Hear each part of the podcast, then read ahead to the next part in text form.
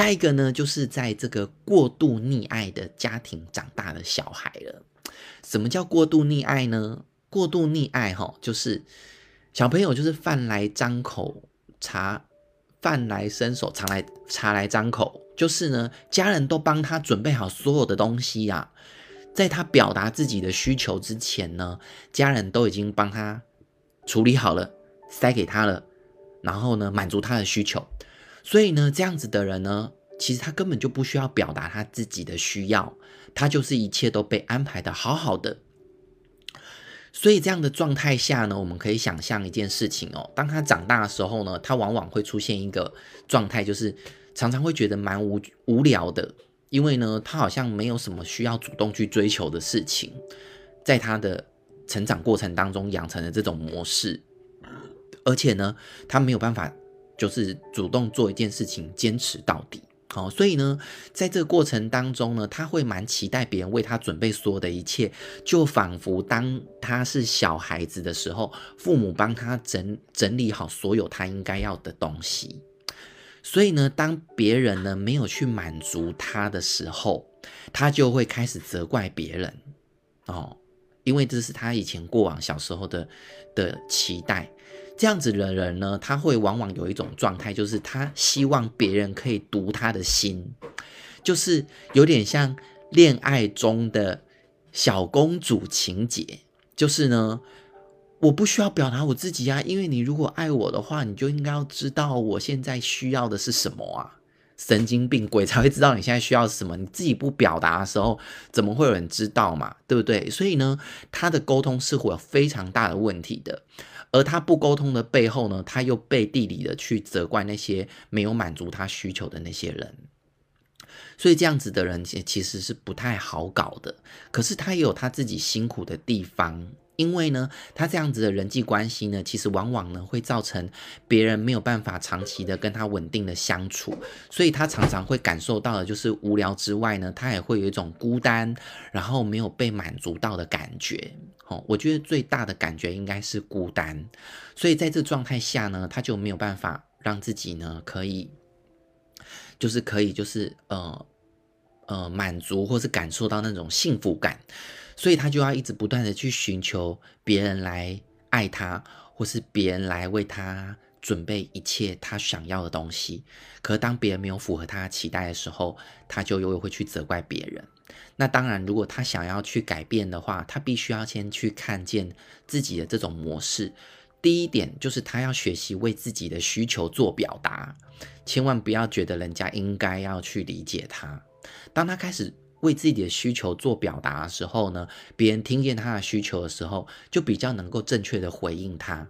然后比较精准的回应他的时候呢，他的人际关系呢才有从才有可能从这个过程当中慢慢的去调整跟解套。好，这个是过度溺爱的这个小朋友长大之后会出现的状况。好，再来再来，好，哦，如果大家有疑问的话呢，可以询问哦，或者是上面没有讲到的家庭模式，如果你有疑问的话，也可以写在这个留言区。再来呢，是讲到这个过度屈从。什么叫过度屈从呢？过度屈从就是说，呃，今天爸爸妈妈管教小孩子，然后小孩子呢一表达他自己，比如说他的愤怒啊，他就是想要什么啊，结果父母马上就就怎么样，就讨好小孩，就是好啦好啦，就买给你啦，齁，就是没有原则。嗯，也不是说完全没有原则，就是。可能父母想要有原则，但是当小朋友一冲动或激烈的表达的时候，父母马上就失去了原则，所以呢，他就会屈就于小孩。所以这个他会让小孩学到一件事情哦，就是我只要大声，我只要哭闹，我只要耍脾气或耍任性的话，我就可以得到我要的。所以在这个过程当中长大的小孩呢，他常常就会比较是用霸道而冲动的方式来去表现他自己。那他也会常常会感觉到愤怒哦，因为他小时候就是用这种方式呢得到他要的东西。他这他这个行为其实是被增强的，就是他他他他越越来越愤怒，然后他很冲动，然后父母就就买给他他想要的东西，那这就是一种争强。所以呢，他常常就会根据自己的冲动行事，然后呢，比较容易会去侵犯到别人的权利或感受，然后也会某某种程度也会给别人压迫感。可是这样子的成成这个这个家庭环境长大的小孩，其实他会有蛮多自己的想法的。那他可能在一开始认识别人的时候啊，很多人都会因为他的这种很有创意、很爱表现自己，然后很无无惧的这种感受，然后会被会被他吸引。可是当他比较深入的交交流之后啊，其实他就会他就会感受到，哦，这个人好像开始有点。